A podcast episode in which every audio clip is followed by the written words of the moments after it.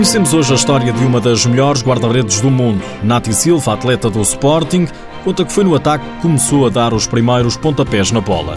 Destaque ainda para a jornada 24, arranca esta noite, e fica a saber que lugar ocupa Portugal no ranking mundial.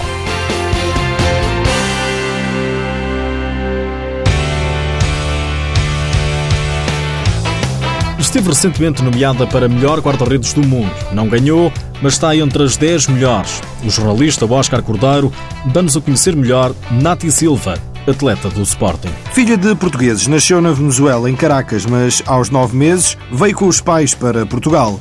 Nati começou a jogar futsal como avançada, mas cedo recuou para a baliza. Ainda assim, há uma promessa para o último ano da carreira. Tenho um irmão e comecei na rua, gostava imenso. Comecei numa equipa a jogar futsal à frente. Acho que a minha parte dos guarda-redes é quase sempre à frente. Até que faltava guarda-redes e fui para a baliza desde os 12 anos que, que sou guarda-redes. Eu estou sempre a dizer às minhas colegas que o meu último ano de carreira vai ser à frente. Gosto muito de jogar à frente, mas não me arrependo. Nati passou pelo Portugal Cultura e Recreio da Rentela antes de chegar à Quinta dos Lombos, em 2010, ano em que chegou também à seleção portuguesa de futsal. Em 2010 eh, renasceu a seleção, que até então estava, estava inativa, digamos assim, e em 2010 fui convocada e foi o culminar de, de alguns anos de trabalho que todas, todas as atletas querem atingir, como é lógico. Agora, a jogar no Sporting, a vida de Nati não é de uma atleta profissional, até porque Nati tem o seu emprego numa loja de personalização de têxtil. Não é fácil levantar às 7 da manhã, chegar a casa à uma, estar sempre ali pronta para, para trabalhar e para chegar ao final do dia e treinar às 10 da noite. Mas, como se costuma dizer, quem corre por gosto não cansa e é assim, trabalho numa loja de personalização texto, durante o dia, sai do trabalho, apanhar os transportes, ir para o treino, regressa a casa, é 7 da manhã, outro dia. Tem que ser. Uma coisa é certa, a guarda-redes está no lote das 10 melhores do mundo. Nati Silva ficou em oitavo lugar. Ana Catarina do Benfica, que já foi nossa convidada, foi considerada a segunda melhor guarda-redes do mundo. Em primeiro lugar, ficou a espanhola Stella Garcia.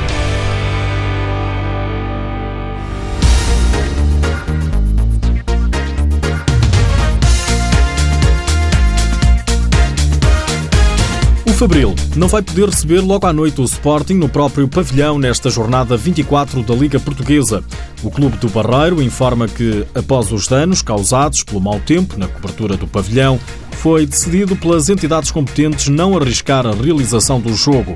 Portanto, em vez do jogo ter lugar no pavilhão Vítor Domingos, vai ser no Luís Carvalho. O Fabril Sporting é o duelo que marca o arranque da jornada 24, é esta noite, às 9 horas. Para amanhã, às 4 da tarde, está marcado Quinta dos Lombos Futsal Mais. Às 6 jogam-se o Belenenses Rio Ave e o Borinhosa Fundão. No domingo à tarde, às 2h30, o Benfica visita Gaia para medir forças com o Módicos. O jogo vai ter transmissão televisiva na TV 24. Às 4 da tarde joga-se ainda Unidos Pinheirense Leões Porto Salvo e às 4h30 o Desportivo das Aves Praga. Faltam três jogos para terminar a fase regular.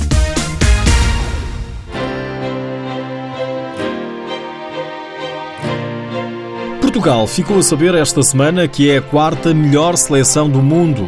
No ranking mundial atualizado, o Brasil continua a liderar, seguido de Espanha, que é a segunda classificado, Rússia está em terceiro lugar e em quarto, Portugal.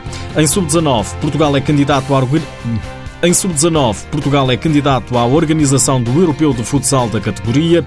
Croácia, Geórgia, Hungria, Letónia, Rússia e Ucrânia são outros países interessados em sediar o primeiro Campeonato da Europa de Futsal Sub-19 em setembro de 2019. Lá para fora, o pavilhão multiusos de Cáceres vai ser a sede da próxima final da Taça do Rei de Espanha. Barcelona Lassa e Raen discutem o troféu no dia 5 de maio. São esperados 6.500 espectadores para assistir ao duelo.